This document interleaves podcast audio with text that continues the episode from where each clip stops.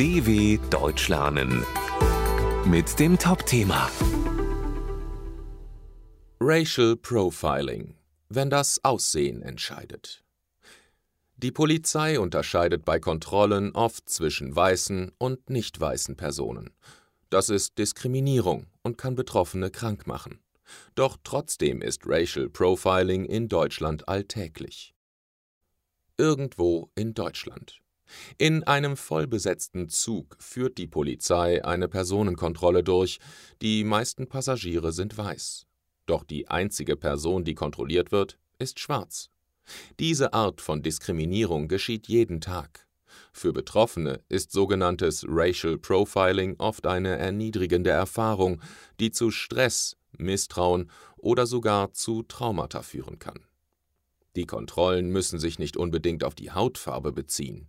Racial Profiling kann auch bedeuten, dass jemand wegen anderer äußerer Merkmale kontrolliert wird, zum Beispiel religiöser Kleidung.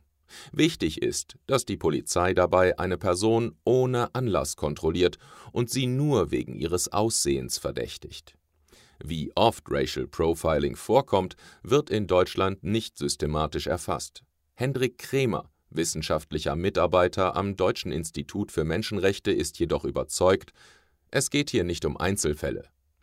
Eigentlich verbietet das Grundgesetz Diskriminierung, etwa wegen der Hautfarbe. Wenn es aber zum Beispiel darum geht, ob jemand illegal im Land ist, darf die Bundespolizei in Zügen, Flughäfen oder Bahnhöfen Personen ohne Anlass kontrollieren. Kremer findet, um Racial Profiling zu verhindern, brauchen Polizisten eine bessere Ausbildung. Das Thema muss aber auch gesetzlich klarer geregelt werden. Denn Racial Profiling passiert vor allem dann, wenn klare rechtliche Vorgaben für eine Kontrolle fehlen. In Deutschland untersucht man das Thema nun in einer Polizeistudie. Über eine Dokumentationspflicht für Personenkontrollen wird nachgedacht. Anderswo ist man schon weiter. So können Betroffene etwa in Großbritannien Hilfe bei unabhängigen Beschwerdestellen bekommen.